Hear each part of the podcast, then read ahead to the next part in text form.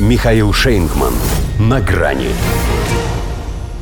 Черные по белому Байден принимает у себя второй саммит США-Африка. Здравствуйте.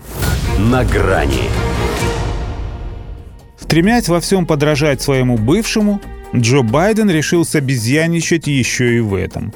И спустя 8 лет после организованного Бараком Обамой первого саммита США-Африка устроил у себя второй – Правда, в отличие от кенийского выходца, его ну совсем не тянет в места, с которыми его ничего не связывает. За два президентских года не съездил на тот материк ни разу.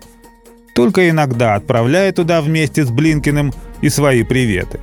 Потому что царь горы. Вот пусть все эти Магомеды сами к горе и идут. И горе тем умникам, что ее обойдут. А такие тоже имеются.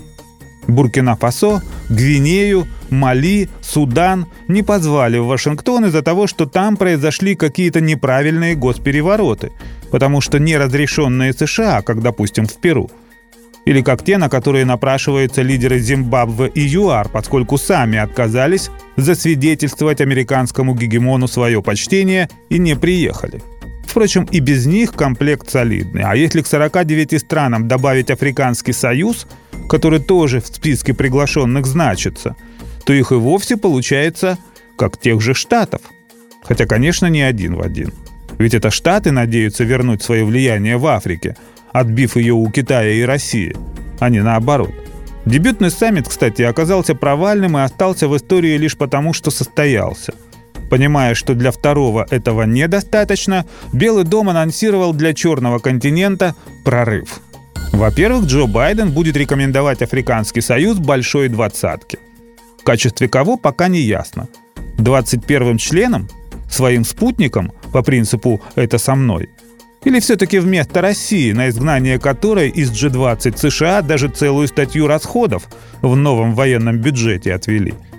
Во-вторых, для Африки ему тоже денег не жалко. Готов отстегнуть аж 55 миллиардов долларов за три года. В среднем, то есть по миллиарду на страну. От души. Другое дело, что Украине он в течение одного отслюнявил 40. Хотя не только из-за этого отношение к ней у хозяина и большинства его гостей разнится. Как пишет Вашингтон-Пост, расходятся они и по поводу того, какую тактику использовать для прекращения огня и мирного урегулирования. По данным газеты, африканцы настаивают на том, что сами страдают от тяжелых последствий конфликта и не видят пользы в том, чтобы злить Россию. Как минимум потому, что им она ничего плохого не сделала. А еще потому, что тоже грамотные. Пусть некто Борели сомневается, что знает, где находится Россия. Но знают они и то, кто именно блокирует поставки ее продовольствия, обливаясь при этом крокодиловыми слезами из-за голодающих африканских детей.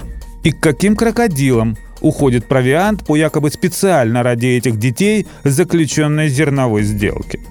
Поэтому с гораздо большим предвкушением лидеры африканских стран уже ожидают следующего саммита. Тем более недолго осталось, он состоится в наступающем году. Только уже в Москве. И будет называться «Россия, Африка». До свидания. На грани с Михаилом Шейнгманом.